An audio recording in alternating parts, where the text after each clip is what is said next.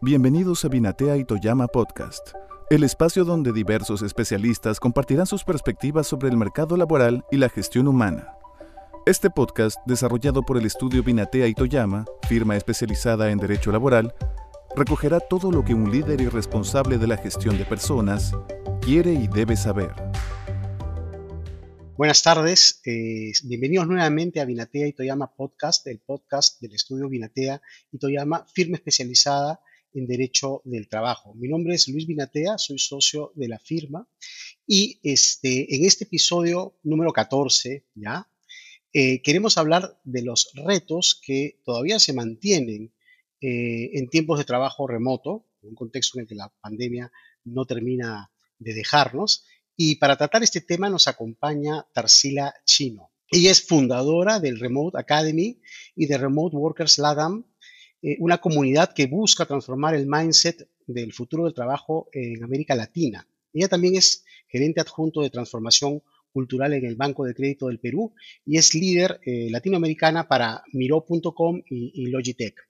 Eh, Tarsila, bienvenida. Luis, muchísimas gracias eh, por la invitación y un placer estar aquí y poder compartir esta conversación contigo. muchísimas gracias, de verdad que como te decía es un, gusto tenerte y, además poder compartir eh, tu experiencia. Eh, a pesar de tu juventud, como te decía hace un momento, este, creo que estás interviniendo en, algunos sectores que son realmente importantes, no solamente por el momento que vivimos, sino principalmente porque forman parte, eh, yo creo que de las inquietudes de, muchas personas.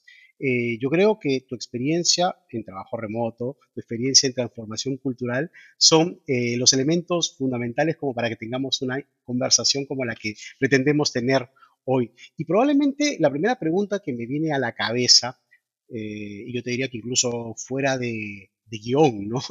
Es cómo así y en qué consiste la actividad que tú, que tú estás realizando a través de Remote Academy y este enfoque de Remote Workers. Muy bien, mira, yo siempre lo digo, todo esto es un pandemial, es un proyecto y un emprendimiento 100% pandemial.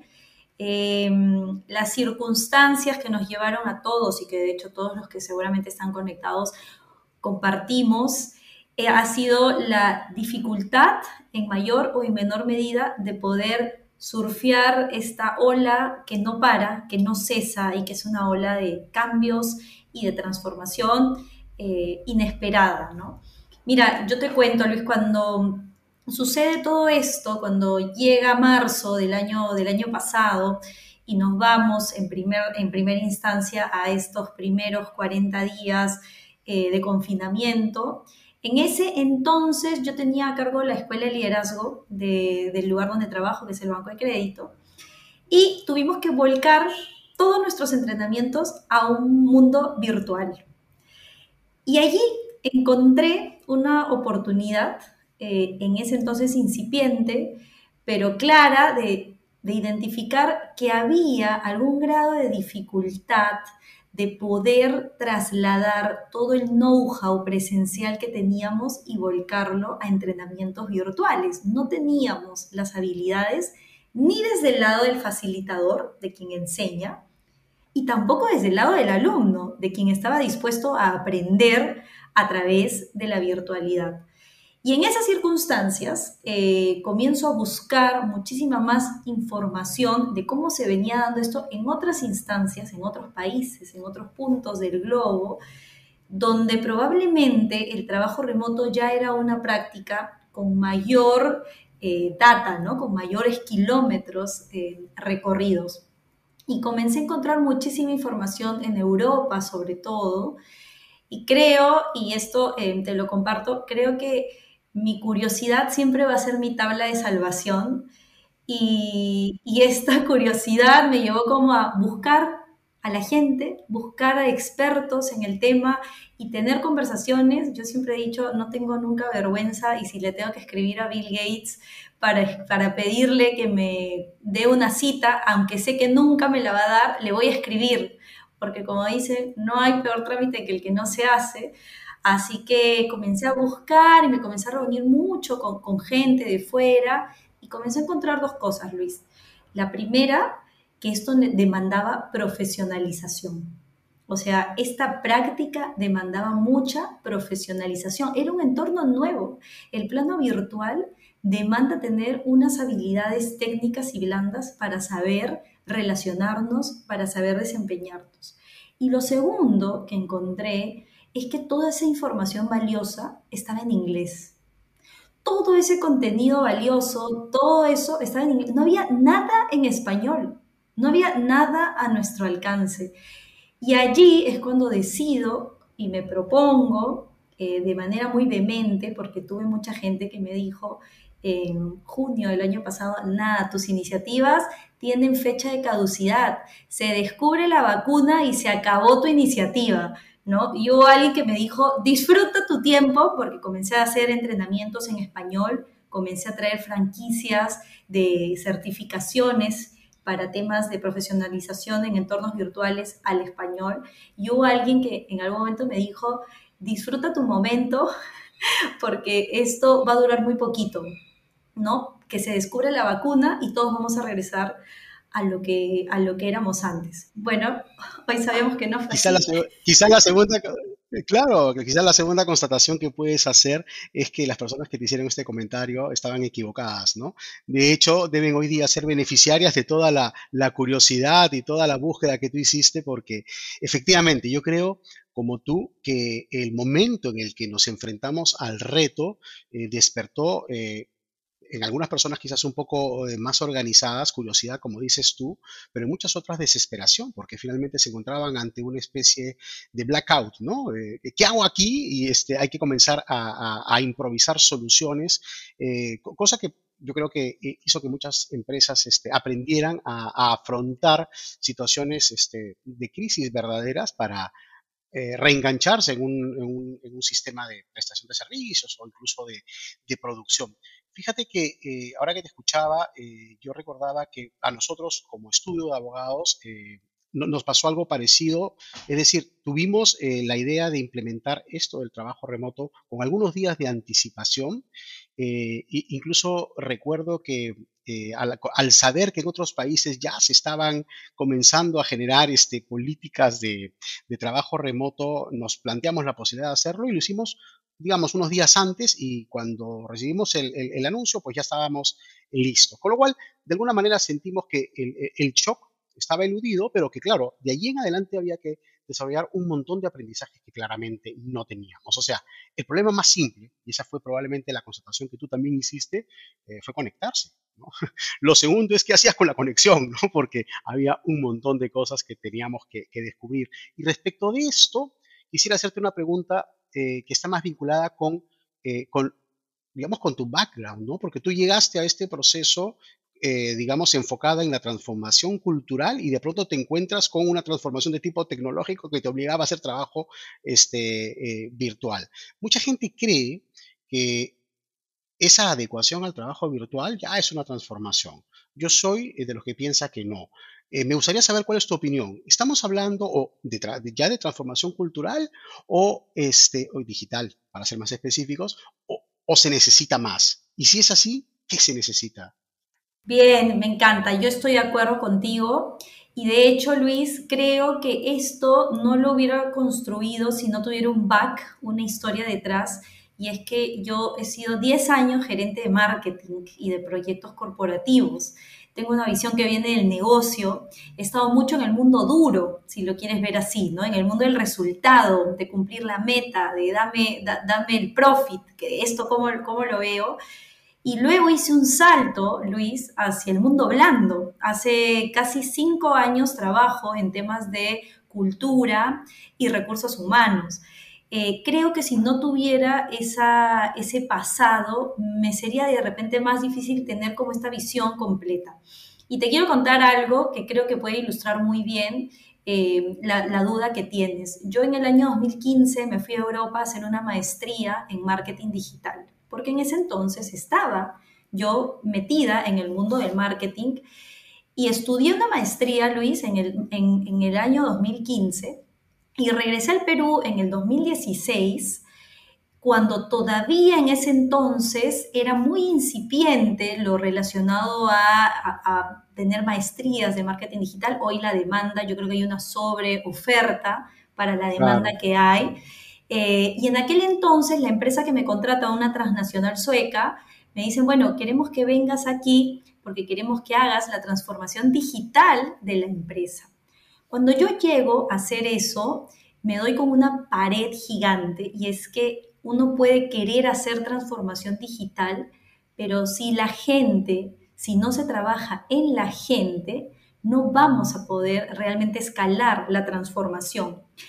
Uno, yo siempre digo, las organizaciones pueden tener mucho presupuesto para comprar plataformas, para eh, automatizar, ¿no? Pero lo que no vas a, si no trabajas en la gente y en que la gente abrace esa idea, lo que vas a tener, Luis, son reticencias. La gente te va a decir, no, yo, así estábamos bien. Yo, Tarsila, a mí me lo dijeron, ¿eh? yo no necesito las redes sociales. Esta empresa 25 años, 30 años ha vivido muy bien y presenta los mejores resultados vendiendo por teléfono. No, yo para qué necesito Facebook, ni Instagram, ni ninguna red social, ¿no?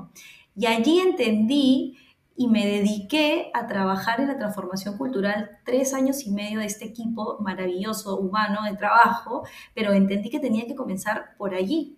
Y creo que esta historia eh, puede resumirte bien el desafío que tenemos hoy, porque yo sí considero, Luis, que frente al escenario en el que estamos, la tecnología es nuestra aliada y necesitamos hacer transformación digital, sin ninguna duda pero creo que la cultura va a ser la base, es decir, nuestra gente.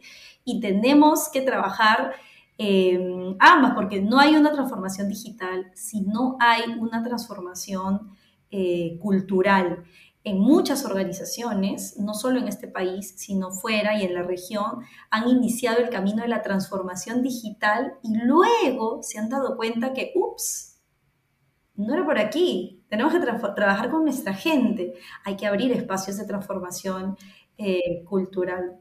Y creo que sí, como tú muy bien dices, hoy el tiempo que vivimos y los desafíos que tenemos están orientados principalmente a transformar culturalmente para sostener esa transformación digital que seguramente nos va a llevar a cumplir eh, los objetivos y la visión que tiene eh, la organización respecto a resultados. Ahora que te escucho, Tarsila, eh, me pongo a pensar en que este periodo además nos ha permitido eh, ser muy flexibles eh, con los mecanismos o las metodologías de prueba-error, ¿no? Porque las circunstancias mismas nos han forzado a tener que implementar cosas sobre la marcha y claro, en ellas este, se podía incurrir en errores porque nadie sabía de esto. O sea, el que diga que tenía ya experiencia y que lo había visualizado, este, pues eh, es, un iluminado quizá, ¿no? Y si no, probablemente no nos esté diciendo algo cierto. Con lo cual, creo que se suma ¿no? a, lo que tú eh, planteas esta, e, esta posibilidad o esta flexibilidad. Ahora, yéndonos quizás un poco a lo que dice el libro y más que el libro, tu experiencia. En una transformación cultural o digital, eh, ¿qué cosa esperarías tú del líder y qué cosa esperarías tú del equipo, de las personas? O sea, todos colaboran, eh, comenzamos por el líder y este, eh, digamos, influye sobre todo el equipo. ¿Cómo se transforma? Tarsilia? Buenísimo. Mira, yo mientras te, te estaba escuchando formular la pregunta, me, me, gusta mucho lo que dices porque creo que em, esto de que estamos haciendo las cosas sobre la marcha, Luis, tiene mucho que ver con la agilidad, ¿no? Para mí, eh, hoy en día, para comenzar, creo que todo este proceso, la agilidad ya es un no negociable. Hasta antes de la llegada del COVID, las empresas podían decir, bueno, nos vamos, vamos a hacer una transformación que venga habilitada, ¿no? Por agilidad y lo vamos a hacer más adelante. Hoy necesitamos ese pensamiento ágil, que es lo que tú acabas de decir. Necesitamos comenzar a trabajar sobre la marcha y tenemos que comenzar a diseñar sobre la marcha con una cuota de incertidumbre gigante, porque todavía no sabemos. Mira, la pandemia yo creo que ha demostrado que ya cualquier cosa podemos esperar de aquí en los siguientes meses. No sabemos lo que va a pasar. Si antes hablábamos ¿no? de esto del entorno buca y tal, y que sí, que todo es incierto, creo que esa incertidumbre hoy está totalmente eh, exponencial. Creo también, eh, Luis, partiendo de esto, que hoy necesitamos organizaciones ágiles que sean capaces de afrontar estos cambios y necesitamos que esas organizaciones ágiles tengan desde sus líderes y sus colaboradores este pensamiento, este entender que la incertidumbre pasa a ser parte probablemente de nuestro business as usual, va a ser parte de nuestra naturaleza, ¿no? Eh, algo que, siempre digo, ¿no? El COVID ha sido impacto, pero tiene que ser aceleración. Porque si la empresa se queda en que solo, bueno, nos impactó, no, bueno, sí, nos, no, pero ¿en qué hemos acelerado? Porque estoy segura que muchas organizaciones tenían muchos planes a, a mediano largo que los han tenido que adaptar, ¿no? Así que creo que es importante primero esto y luego sí coincido contigo en que hay que tener claridad de los team players dentro de todo este proceso de cambio y son los líderes y los colaboradores. Creo que hay dos puntos claves. Eh, por un lado está las habilidades. Hay que redefinir habilidades, tanto las de liderazgo como las habilidades que demandamos ahora de nuestros colaboradores, porque ahora hay dos planos en los cuales nos tenemos que mover, la presencialidad y la virtualidad.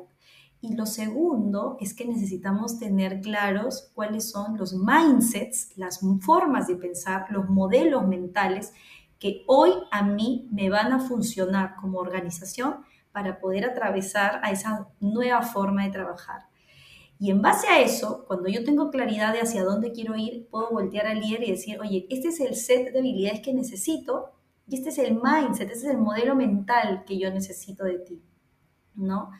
Y en esa medida hay que comenzar a trabajar la estrategia, pero creo que allí entonces primero hay que tener claridad de a dónde queremos llegar, sin como tú dices, oye, no es que lo tengamos todo escrito en piedra, eso es un pensamiento ágil, esto va a cambiar, pero por lo menos tengo un fin, sé cómo voy a atravesar y sé qué modelo voy a hacer. Entonces creo que de ambos lados va a tener que ser habilidades y mindset. Y solo me gustaría hacer una salvedad, eh, Luis, con todo esto, y es que eh, trabajo en, área, en el área de liderazgo y lo más importante es tener en cuenta el ancho de banda de los líderes. Hoy les estamos pidiendo todo, Hoy les estamos pidiendo que sean unos genios del trabajo remoto, hoy les estamos pidiendo que sean empáticos, hoy les estamos pidiendo que sean resilientes, hoy les estamos pidiendo que sean compasivos, hoy les estamos pidiendo, y puedo quedarme toda la tarde contigo diciéndote todo lo que necesitamos del líder. y además les estamos pidiendo que traigan resultados, que nos saquen a flote el negocio. Exacto. Entonces siempre digo, ¿no? Hay que tener claridad del ancho de banda del líder y saber cuánto le podemos pedir y también entender que no es un superhéroe dentro de este contexto, ¿no? Este, y la organización misma tiene que ser muy empática con el liderazgo. Pedimos un liderazgo empático con su colaborador, la organización tiene que ser muy empática con su líder también, porque creo que eh, estamos poniendo en algunas ocasiones mucho sobre eh, sus hombros. Tiene que haber, creo una mejor gestión de la experiencia del líder en este contexto. Me, gusta lo que acabas de decir, todo lo anterior también, ¿ah? pero este, porque has citado eh, e, este término ancho de banda, ¿no? El ancho de banda eh, es, un concepto eh, que está puesto sobre la mesa hoy más que nunca, ¿no? Primero como una cuestión de orden técnico, ¿no? Y segundo como, como un concepto expansivo e inclusivo a la vez. Y, y fíjate, pensando en esto, yo decía, bueno, aquí encaja, o aquí podemos encajar muy bien las dos ideas que tú has planteado cómo cambio el mindset de las personas y el modo de hacer las cosas, porque eh, hay que tener un ancho de banda muy grande para poder hacer ambas cosas a la vez y bien, sobre todo, como decías tú, con resultados. Entonces, yo pensando en esto decía, bueno, los modos, los modos de hacer, este, bueno, se van, se van este, desarrollando eh, por, efecto de repetición. Yo, aprendo, aprendo haciendo. Pero el mindset es ya un poquito más complejo porque implica tener que cambiar incluso tu manera de pensar. A nosotros nos pasó una cosa, eh, como sabes, somos una firma de abogados y nos pasó una cosa, un proceso similar al que deben haber tenido muchas empresas, ¿no? Y, lo que nosotros decíamos es, oye, tenemos que hacer eh, patente y de conocimiento de nuestro medio eso, nuestro conocimiento, porque finalmente una, eh, una, firma de abogados está metida en el mundo del conocimiento, ¿no? solo que tiene que procesarlo y presentarlo eh, de modo jurídico, ¿no? persuadiendo a un juez y En fin, entonces se nos ocurrió este, hacer cursos y tenemos un, servicio muy bonito que se llama 20 cursos, en donde eh, todos los que trabajamos en la firma pues dictamos un curso y eso se, pone, se pone a disposición del público a través de una plataforma, con lo cual nosotros en ese momento llegamos a concebir que desordenadamente, ¿ah? te lo confieso, porque finalmente era eh, de esa manera como de, eh, eh, no sé si caótica, pero en todo caso rápida de, intentar cambiar ese mindset. Y dijimos, bueno, ese conocimiento se puede compartir a través de las redes y, a través de una plataforma.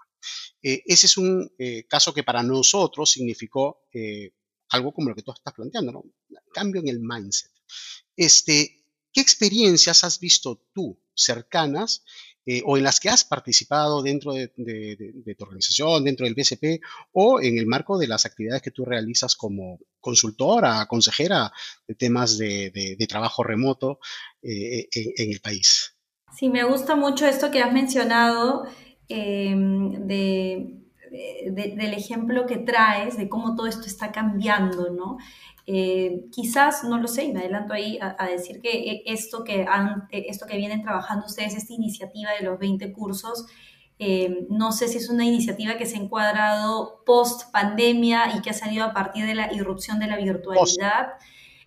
Post, ¿ves? Entonces, claro, es que estamos eh, estamos como en el mismo escenario, ¿no, Luis? Y desde, nuestro, desde nuestros lados del conocimiento, creo que desde nuestras, eh, viste, como de nuestros espacios de conocimiento, estamos allí y hay una aceleración para mí, ¿no? O sea, ustedes probablemente esto lo hubieran empezado más adelante, quizás lo hagamos y qué sé yo, pero llega este nuevo contexto y necesitamos eh, trabajarlo de esta manera. Eso me gusta mucho, porque cuando encuentro ese tipo de casos, la verdad que ahí yo digo, este es el tipo de mindset que necesitamos, ¿no? Que es entender que la virtualidad nos abre oportunidades.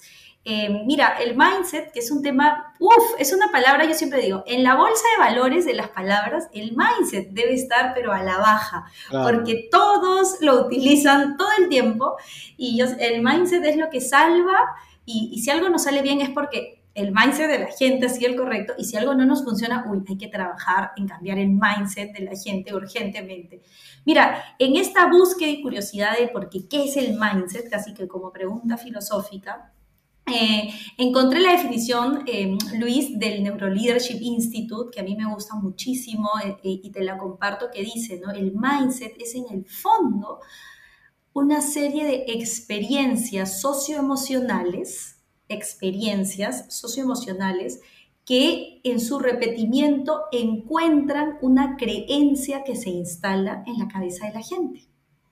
Entonces, en el fondo, Luis, eh, el mindset son experiencias. Y cuando yo hablo hoy de que quiero trabajar experiencias, eh, perdón, que quiero trabajar un mindset virtual en mi equipo, en mis alumnos, en mis clientes, lo que yo tengo que hacer es generarles la mejor experiencia en un entorno virtual.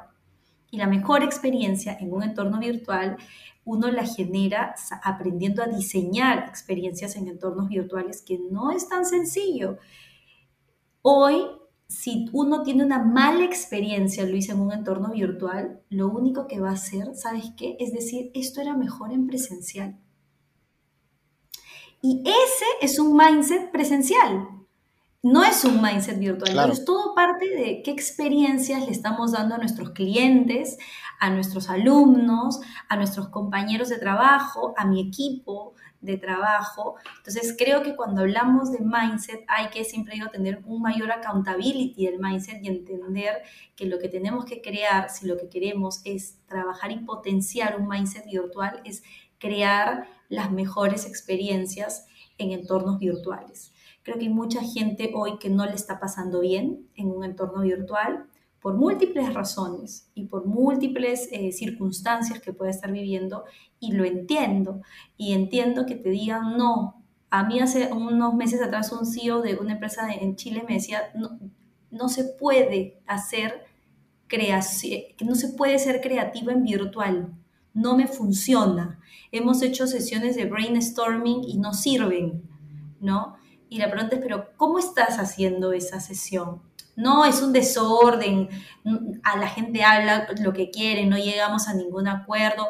Mira, cuando estábamos en presencial era mejor porque estábamos más ordenados, teníamos una pizarra, teníamos posits, íbamos organizando todo, ¿no? Y me decía, yo estoy esperando regresar al, al presencial porque no puedo trabajar así. Pero eh, el, foco de todo esto tiene que ver con que su experiencia no está siendo gestionada bien, ¿no? Entonces creo que ahí... Eh, desde mi experiencia, necesitamos generar mejores experiencias en virtual y no es una tarea sencilla. Y por eso siempre digo, hay que aprender remoto para trabajar remoto. Y esto tiene ciencia detrás, en realidad tiene ciencia. Sí, ya, lo creo. Y, y, yo quería ir a eso, quería ir a ese tema y hacerte una pregunta en relación con las habilidades que se pueden o se deberían desarrollar eh, en, el mundo remoto y en particular las que deberían desarrollar los trabajadores remotos. Pero eh, antes de eso quisiera solamente hacerte un comentario a propósito de esta pregunta o esta reflexión que hacía este CEO al que tú te referías acerca de la dificultad para crear en un contexto virtual, ¿no? Este, eh, pues fíjate que yo no me lo creo así, ¿no? Yo creo que el contexto virtual puede funcionar de manera mucho más efectiva. Eh, quizás el ámbito docente y académico nos dé ejemplos increíbles de eso. Estas plataformas que se usan para dictar cursos en las universidades eh, muestran cosas que, por ejemplo, la enseñanza presencial no te muestra. ¿no? Yo, yo, soy profesor en una universidad y cuando dicto presencialmente, el número de, de alumnos que intervienen es muy bajo, siempre son los mismos además. En cambio, cuando usas una plataforma este, para dictado virtual, a través del chat te llega infinidad de comentarios de la gente que nunca interviene presencialmente. Y, claro, a partir de eso haces un proceso de creación que es fantástico porque el resultado de la fusión de todo lo que dicen, eh, pues no sé, te ilumina, porque eso y estas cosas ni las habíamos pensado porque, eh, claro, la gente, digamos, el chat aguanta todo, ¿no? Entonces, dentro de eso, para no decir el papel aguanta todo, el chat aguanta todo, llegan todas las ideas y te encuentras con cosas fantásticas. Entonces, yo sí creo que hay en el contexto virtual muchas oportunidades para la creatividad. Pero volviendo a la pregunta, que era la que quería hacerte, qué habilidades, qué habilidades crees tú que se tienen que desarrollar en el ámbito remoto y las que particularmente tienen que desarrollar los trabajadores remotos? Creo que hay, hay, em, hay que separarlas primero. Tenemos las blandas y las técnicas, como todo en la vida. Em, podemos comenzar con las blandas, ¿no? Creo que el set de habilidades blandas que nos demanda eh, estas nuevas formas de trabajo tienen que venir sobre todo por tener este em, pensamiento growth, ¿no? Este pensamiento a, siempre ir creciendo, a siempre ir abriendo, a siempre ir aprendiendo. El learnability me parece que es una habilidad maravillosa que ya está posicionada como una de las principales. ¿Qué es el learnability? Es tener esta disposición de desaprender para aprender, ¿no? Este, hay una autora que a mí me gusta mucho que se llama Francesca Gino. Eh, ella es autora de un libro que se llama eh, Rebel Talent, y ella decía, ¿no? El líder del mañana es el que aprende todo y luego lo olvida todo, ¿no? Y es esta constante de no dejar de, aprender. Esa es, una habilidad para mí, eh, esta, esta, mentalidad exponencial de crecimiento va a tener que ser clave. Hay otras habilidades, Luis, que antes no hubiéramos imaginado y que hoy están como priorizadas. Por ejemplo, la empatía. Mira, Google este año anunció que la empatía es su principal habilidad, es en la que está poniéndole foco, ¿no? Entonces, para mí, el contexto y la situación que vivimos de aquí para adelante nos demanda ser muy empáticos. Otra habilidad es la claridad y la transparencia, muy mm, eh, validada y pedida y solicitada hoy en día trabajar con un sentido de comunidad también es clave, ¿no? Con este, con este sentido de grupo, ¿no? Eh, y ese es un gran desafío cuando estamos en, la virtualidad. Por el lado de las técnicas, eh, Luis, eh, claramente está conocer y dominar el uso de plataformas virtuales colaborativas. hay que saberlo hacer. ¿Por qué? Porque el contexto en el que estamos nos demanda a trabajar colaborativamente. Y no vamos a trabajar solo colaborativamente si nos conectamos en una videollamada. Necesitamos conocer herramientas que nos permitan hacer que nuestro trabajo colaborativo sea más eficiente y sea más productivo. Creo que desde ese punto de vista, eh, todos, todos, colaboradores, líderes, tenemos que eh, tener este acercamiento con eh, la tecnología de todas maneras y entender, como te lo dije al inicio, que la tecnología es nuestra aliada, ¿no? Que vamos a tener sí o sí que trabajar en ella. Ahora que te escuchaba decía qué claridad tienes para, o qué claro tienes la, digamos, la idea de sistema de trabajo eh, en un entorno remoto, ¿no? Eh, ¿qué, se espera de los protagonistas? ¿Qué se necesita como sistema para que funcione? Ahora, este, me surge una pregunta que yo estoy seguro que tienes mapeada sobre todo por tu background. Las personas. ¿Qué, qué, necesitas o qué esperarías tú de un líder en relación con las personas en un entorno remoto? Es, una pregunta buenísima porque creo que hoy se habla mucho sobre qué tipo de liderazgo necesitamos para un entorno remoto y te diría también, Luis, para lo que se viene, que es un entorno híbrido de trabajo en el cual el remoto es clave, ¿no? Entonces, bueno, vamos a hablar un poco sobre este liderazgo en un entorno remoto. Creo que lo primero, Luis, es, eh, a mí el año pasado me llegó un, WhatsApp, que lo tengo, le hice un screenshot y lo tengo guardado, que me decía, eh, Tarsila, ¿cómo puedo yo supervisar las tareas de mi equipo? Y ese es un verbo eh, súper importante y, y, que te da una luz de cómo hay algunos líderes que están buscando gestionar en remoto. Para trabajar en remoto, Luis, no hay que supervisar. El micromanagement se ha exacerbado en un entorno remoto. Es decir, necesito estar detrás de ellos, necesito saber porque no los puedo ver. Y yo siempre digo, ¿no? Lo que más nos juega en contra desde el punto de vista del liderazgo es el ver para creer, ¿no? Cuando en realidad en remoto tú lo que necesitas es creer para ver.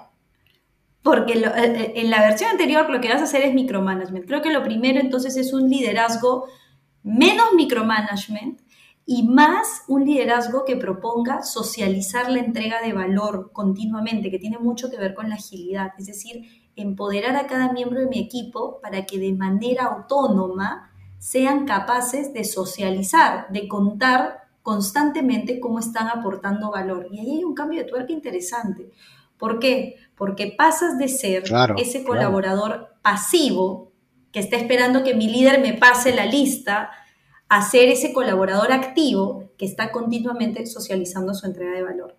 Y la segunda, que para mí es clave, hay muchas más, pero quiero sintetizarla en estas dos, ¿no? Pasar de la supervisión a la socialización de entrega de valor y pasar de ser eh, continuamente un, ¿cómo te podría decir?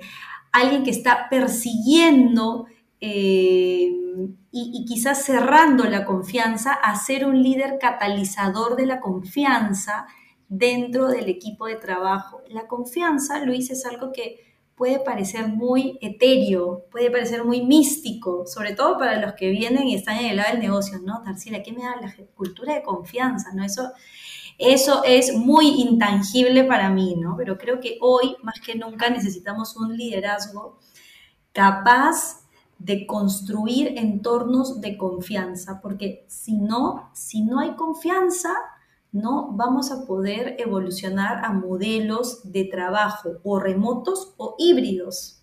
¿Por qué? Porque si tú no confías en tu gente, es muy poco el empoderamiento que les vas a dar para que ellos puedan trabajar viste, de manera tranquila en un entorno remoto o en un entorno híbrido. Así que creo que de parte del líder, claramente eh, ser un promotor de la socialización de entrega de valor en sus equipos de trabajo y además de ello, ser un muy buen arquitecto de cultura de confianza en, sus equipos.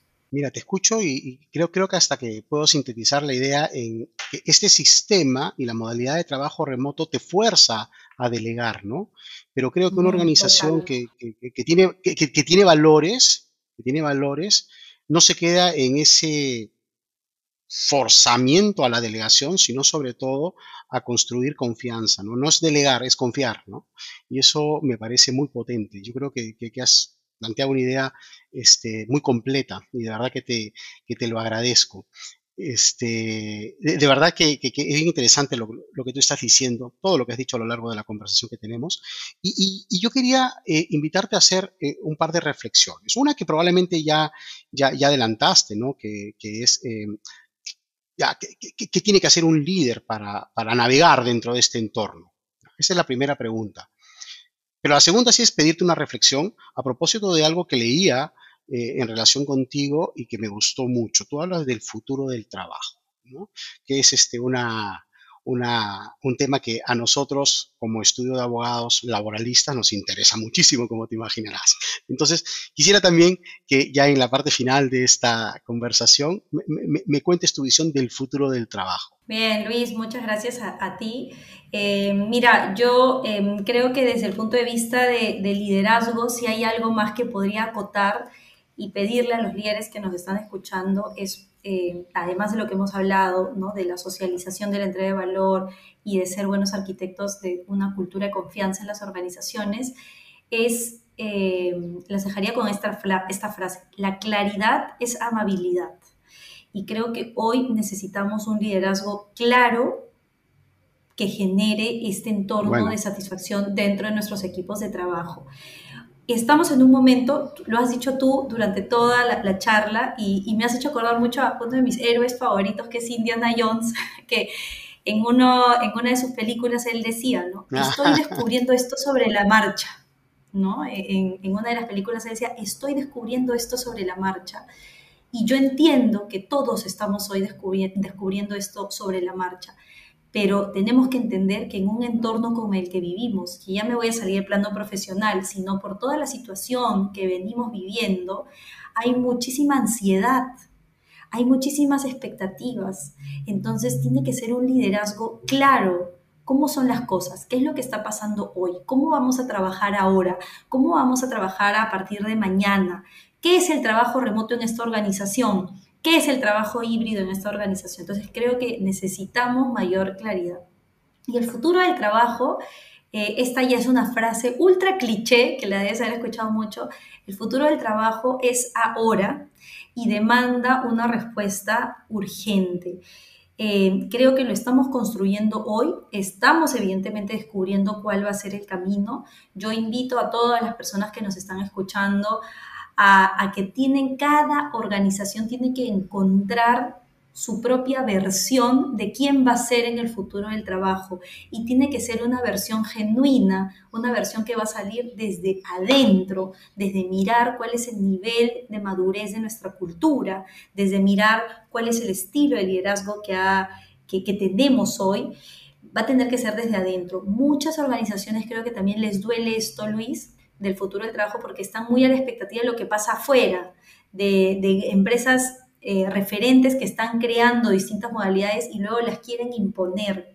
La imposición no va a funcionar en el futuro del trabajo. Y lo último que diría es, eh, por lo mismo que lo estamos construyendo ahora, el pensamiento waterfall, el pensamiento cascada, este pensamiento de no, voy a dejarlo todo perfecto, listo, al mínimo detalle, de ir recién lo presentamos, no nos va a funcionar porque necesitamos ir construyendo sobre la marcha, pensamiento ágil, y ir iterando. Vamos a necesitar iterar. Tú lo dijiste muy bien a lo largo de esta charla, ¿no? Necesitamos ir haciendo cambios, pero van a ir dándose sobre la marcha. Así que nos demanda tener mayor sentido de urgencia y no esperar a que pasen cinco años para recién anunciar cómo vamos ahora a trabajar, porque hasta entonces habrá pasado mucho dolor dentro de la experiencia de los colaboradores y de los líderes de la organización. Este, ahora que te escuchaba usar la palabra iterar, me ponía nervioso porque cuando estudiaba recuerdo que hacer iteraciones para llegar al número que quería el profesor este, nos volvía locos, pero, este, pero es verdad, es verdad, no solamente, no solamente es la prueba y error, sino una cosa más fina incluso, ¿no? El tener que estar iterando permanentemente porque además todo avanza a muchísima velocidad y eso demanda eh, agilidad, ¿no? Parecen términos eh, que a veces suenan como cliché desde el punto de vista del management, pero si uno los aterriza eh, en la vida diaria, son más fáciles de comprender, ¿no? Este, todo avanza rápido, necesitas tú responder rápidamente. No temas equivocarte porque el error te va a enseñar y de ahí vas a sacar mejores este, resultados. Eh, yo estoy encantado con la conversación que, estamos teniendo y me encantaría que, se extendiera mucho más, pero estos productos, pues los podcasts no son tan extensos. Pero creo que sí, en esta ocasión hemos logrado recoger no solamente lo que tú piensas al respecto, que es lo más valioso, sino también este, lo que se debe pensar a propósito del trabajo remoto. Y esta mirada, con esto quisiera concluir antes de agradecer tu participación, es una mirada interesante porque nosotros los abogados solemos este, aproximarnos a estos temas desde una perspectiva normativa, ¿no? Y también incluso desde una perspectiva este, del contenido regulatorio propiamente dicho. Ahora mismo, ¿no? Hay un debate acerca de la ley de teletrabajo y trabajo remoto que seguramente nos dirá cómo hacer esto desde el punto de vista legal. Pero a mí me parece fundamental no olvidarlo o no, no, no dejar de lado esta perspectiva eh, más vivencial que tú pones eh, a nuestra disposición. Y creo que de la mezcla de ambas cosas va a salir un resultado eh, que creo que va a ser muy útil para todas las personas que, que nos están escuchando. Yo solamente agradecerte, Tarsila, por esta conversación y por tu desinteresadísima manera de compartir con nosotros todo lo que sabes, lo que has aprendido y lo que has experimentado rápidamente en este periodo. Yo creo que tú eres una, una hija del periodo, de la crisis y que eh, no solamente salió bien parada de ella, sino que además este, te permites compartir tu propia experiencia y eso es este, extraordinario, ¿no? Muchas gracias, gracias eh, Luis y felicitarte por este espacio y por estas conversaciones que la verdad que dejan yo creo que mucha reflexión, no solo a quienes nos escuchan, sino también a, mí como invitada. Así que te, te agradezco muchísimo. No, nada que, nada que agradecer, somos nosotros los que estamos agradecidos. Bueno, nuevamente gracias a ti, Tarsila. Yo los invito a seguirnos en nuestros canales de Spotify y Apple Podcast, buscándonos como Vinatea y Toyama Podcast. También nos pueden ver o pueden ver el video completo de esta entrevista en nuestro canal de YouTube. Bueno, hasta la próxima eh, reunión o el próximo episodio de Vinatea y Toyama Podcast. Muchísimas gracias y buenas tardes.